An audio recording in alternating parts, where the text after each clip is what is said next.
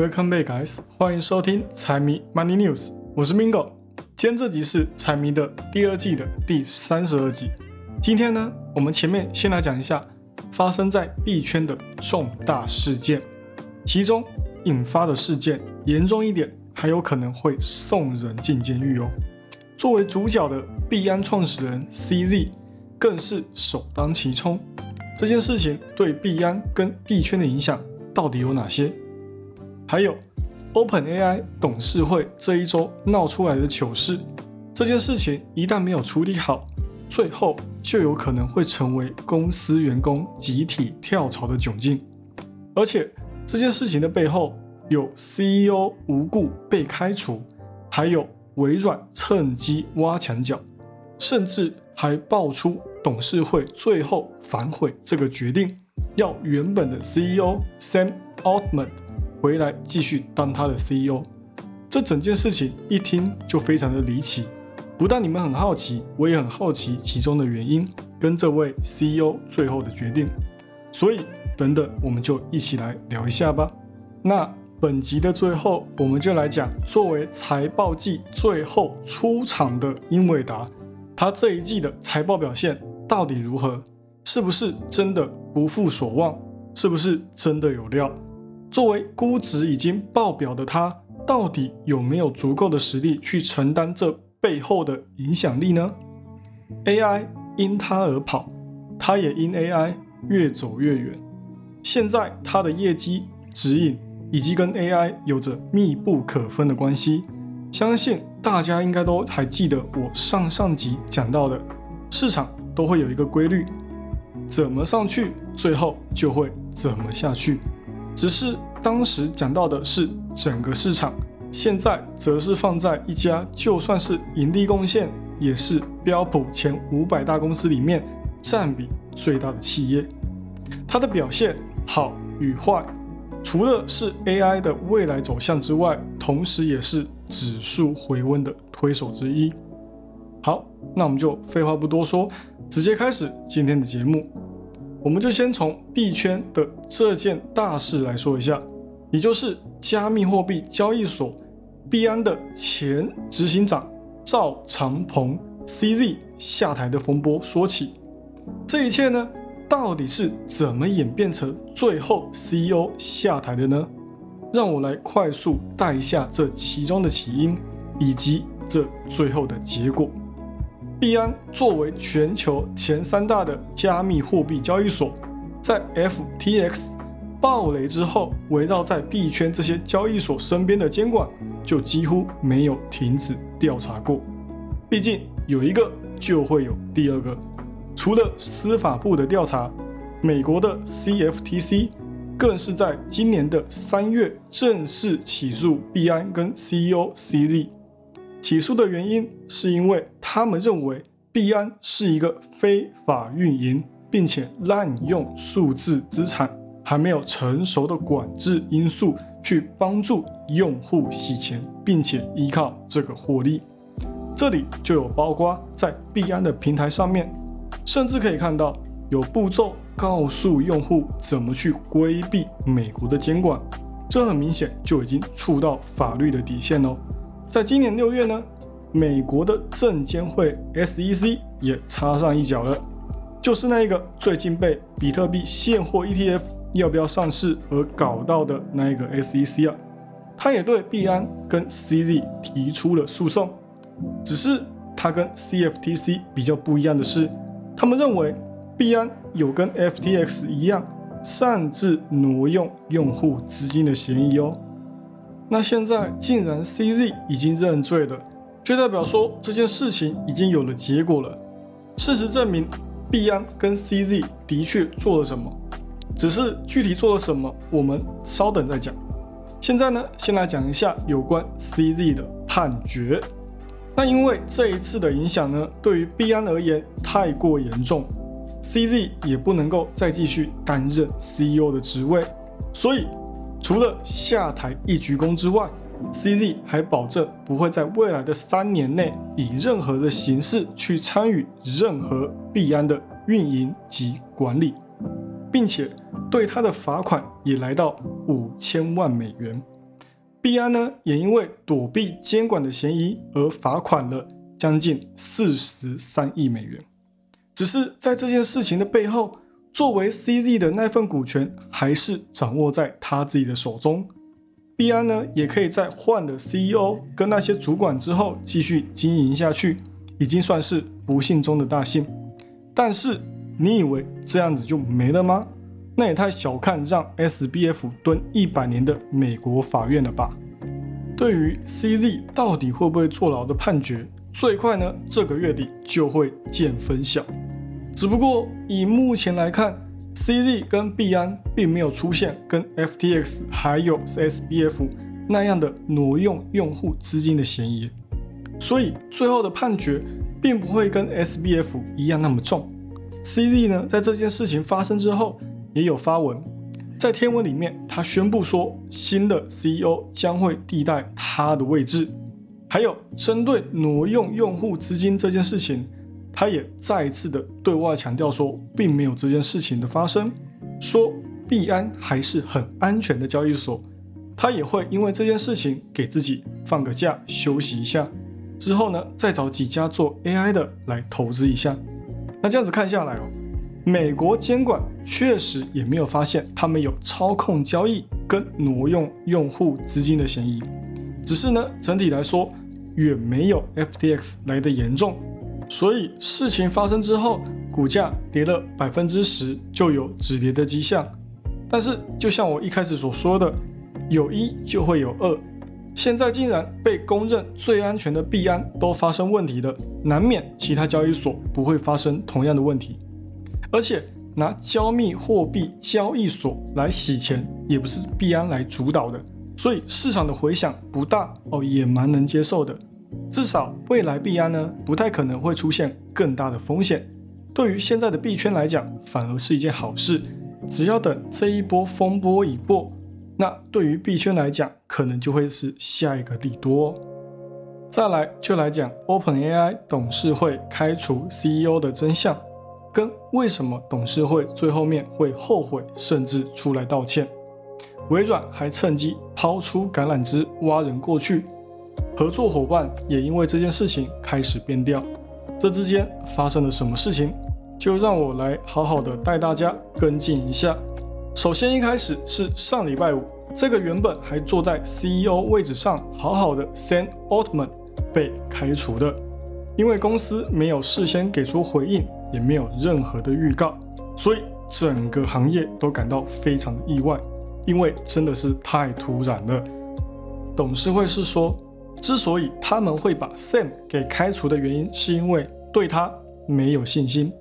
那这个理由很明显就站不住脚跟啊，所以事情的经过就显得非常的重要了。整件事情的起因呢，是在十一月十六号的时候，OpenAI 的其中一位创始人。对 Sam 发了一条是有关隔一天十七号要开电话会议的讯息，结果隔天十七号，另外一位创始人兼主席的伯克曼却收到短信说，Sam 已经被董事会给开除了，并且这也是在董事会的考虑下而做出的决定。但是重点是，作为董事会主席的伯克曼却也收到消息说他的。董事会席位也没了，并且事前也没有人通知他有关这一次电话会议要商谈的事情，就直接在会议之中取消掉了他主席的位置，这也让他心里不太好受。接下来，OpenAI 在事情发生之后的十七号下午，也就是礼拜五的下午，公司呢就召开全体的会议来宣布这整件事情。包括董事会的变动，其中开除 Sam Altman，除了我刚刚所说到的所谓的没有信心之外，也有说他们做出这个决定也是非常的无奈，而且在这件事情发生之前，也的确没有通知过 Sam Altman 会有开除他的消息。那在 OpenAI 宣布一系列的事情之后，微软 CEO 纳德拉也在星期五的时候再一次的发文说。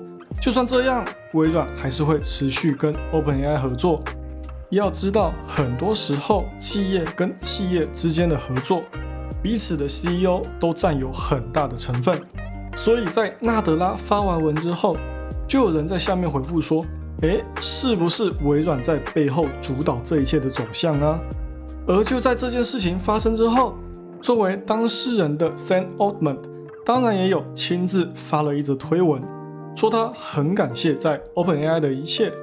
而刚刚我们有讲到的这一次事件当中被拔掉董事会主席身份的 Brockman，也宣布说他会跟 Sam 一起辞职，就是一种要走一起走的意思啊，并且在他们两个辞职的消息发布之后，马上又有三个也是在 OpenAI 里面担任高管的资深员工，也表示说他们要跟着他们两个一起走。在十八号的时候，这件事情也越烧越烈。董事会也再一次的给出解释说，并不是因为 Sam 做错了什么错事才开除了他，只是这是内部开会所做出来的决定啊，这很显然就是在回避嘛。但是就在被开除的隔天呢，Sam Altman 就告诉他的投资人说，他要以他的名义再开一家 AI 公司，并且先前跟他一起走的 Brockman 也会一并加入。那这两个 OpenAI 的创始元老。基本上绝大部分的技术都掌握在他们两个的手上，所以这就让很多投资 OpenAI 的机构感到非常的慌张，甚至直接打给 OpenAI 的董事会，叫他们撤回决定。然后，对，没有错，董事会就直接妥协了，说他们愿意让这两位元老重回 OpenAI，但是因为事情已经发酵了一天，所以公司本身并没有直接任命权。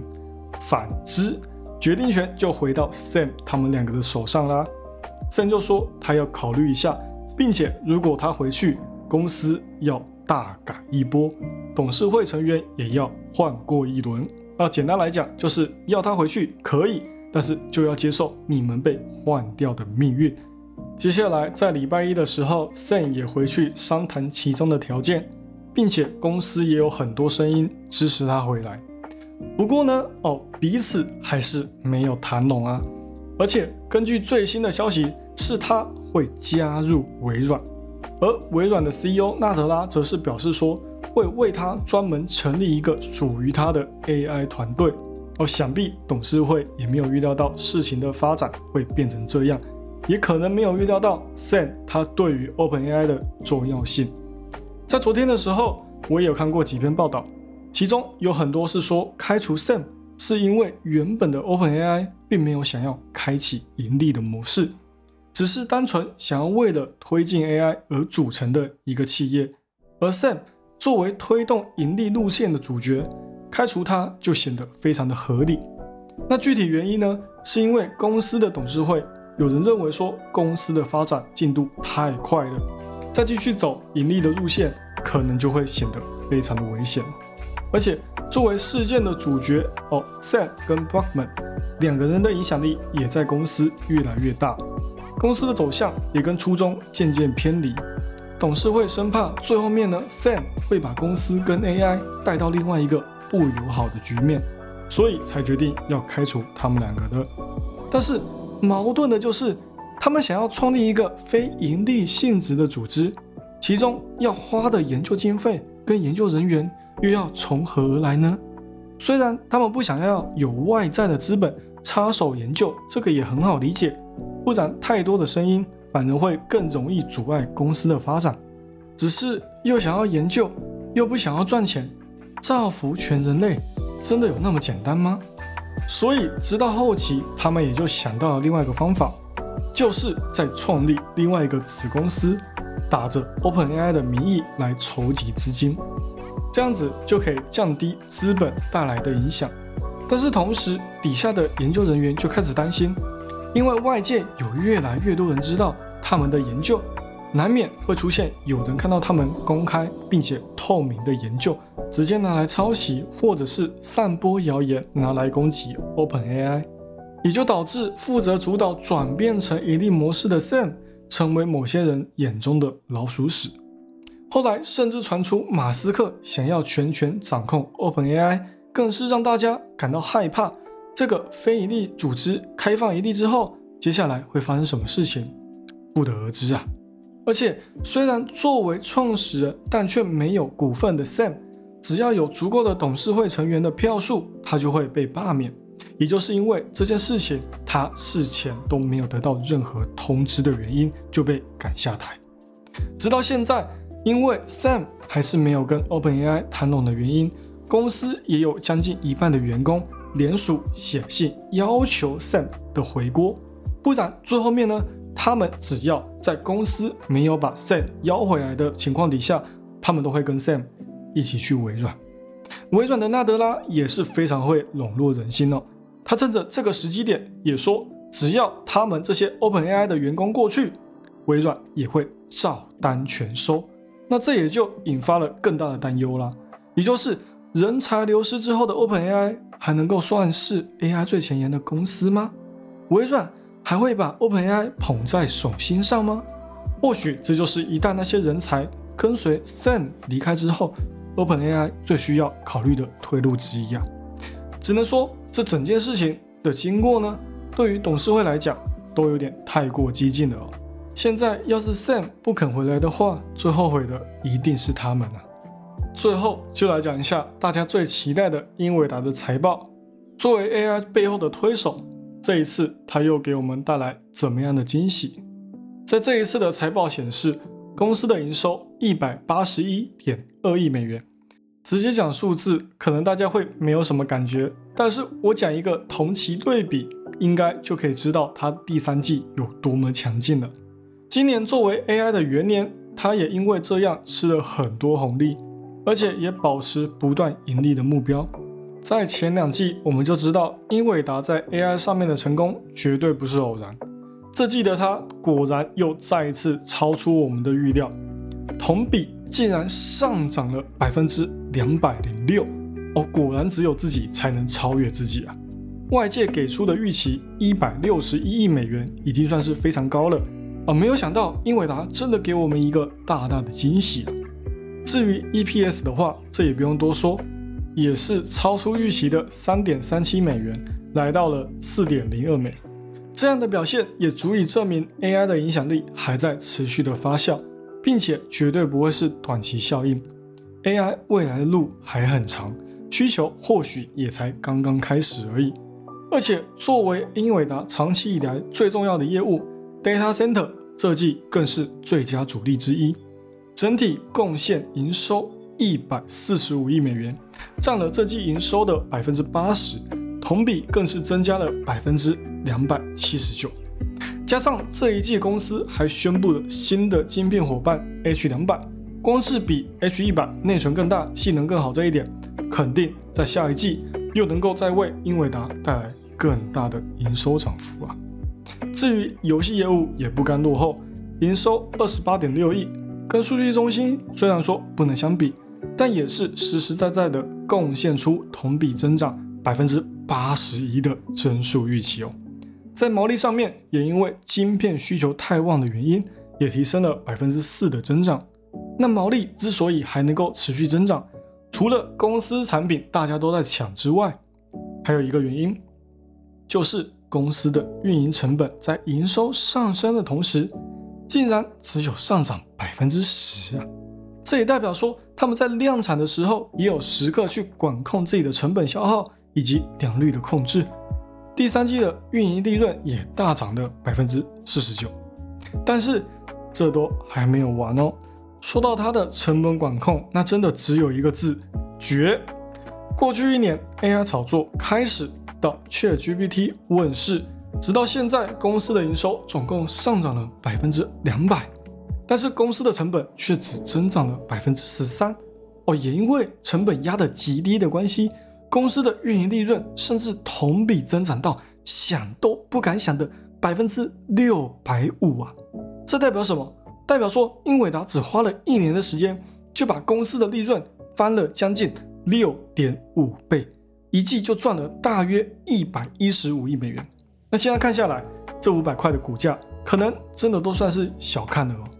那既然第三季的财报表现跌破大众的眼镜，也超出了大家的预期。第四季能不能保持一样的增速呢？英伟达第四季的 guidance 也给出营收两百亿，跟这季相比，再增加百分之十的涨幅之外，毛利率也提升到了七十五点五。但是，就算财报表现的再好，这其实也在市场的预料之中，所以股价在盘后也没有什么太大的波动，甚至还出现了下跌。我左看右看，我也认为说，这只能把下跌的原因怪在第四季的运营成本增长百分之八点六身上。但是这个成本上涨其实也没有什么好说的，因为中国跟其他受到美国限制出口的国家，这方面的营收到时候肯定会下降比较多嘛。或许其他地方的增长可以抵消损失，但是短期内的担忧还是脱离不了美中之间的关系。而且英伟达也有给出这方面的回应了，他们说他们已经做好了准备。要在未来舍弃掉中国以及其他地区百分之二十的营收，这也是一个对于投资人的警告。只是如果你看好未来 AI 的增长，那你就应该继续抱着它，因为现在不管怎么看都还只是一个开始，而且这也是可以让一般人都能够切实感受到的改变。跑道还很长，需求呢一时之间也不太会改变，公司的基本面也没有重大改革，只是。碍于外界因素，才不得已做出一些妥协。加上长期来看，英伟达也是最后微笑的那一个，对于美国的各种禁令也是进退有度。黄仁勋最后讲的话也很振奋人心。他说，他们可以保证，直到后年 data center 都能够继续保持增长。会讲出这种话，一个就是很有自信，另外一个就是像马斯克一样在画大饼。但是如果真的就如他所料那样，也就代表英伟达的高速增长期只有一年多，短期做波段还可以，但是长期的可能就要好好考虑一下进出场喽。好了，以上就是今天的财经大小事，财迷 Money News 陪你阅览国际财经，让你不再对财经感到陌生，让财经与你没有距离。喜欢我节目的朋友们，帮我多多推荐给你的亲朋好友。记得 follow and share，一定要给它按下去。还有，不要忘了财迷也有 IG 跟 Facebook 哦，请大家多多帮财迷绑定起来。那就这样喽，我是 Mingo，我们下期再见，拜拜。